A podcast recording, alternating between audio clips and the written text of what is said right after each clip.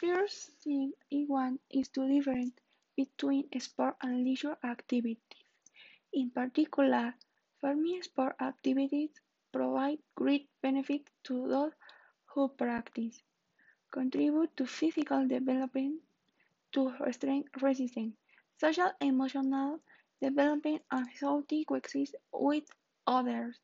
On the other hand, leisure activities are aimed at loss of time, relaxation of the spirit, loss of values and lack of interest in improving our environment. The sports I have practiced are volleyball, trampoline gymnastics, swimming, and ballet in terms of physical conditionality. During my childhood life I practiced soccer, capoeira, athletics in its racing modality. In this time of pandemic, it is difficult to practice sporting activities in a community with college.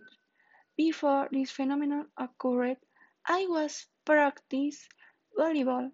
With regard to leisure activities, as I have already stated, I dislike I try not to invest my time in leisure activities.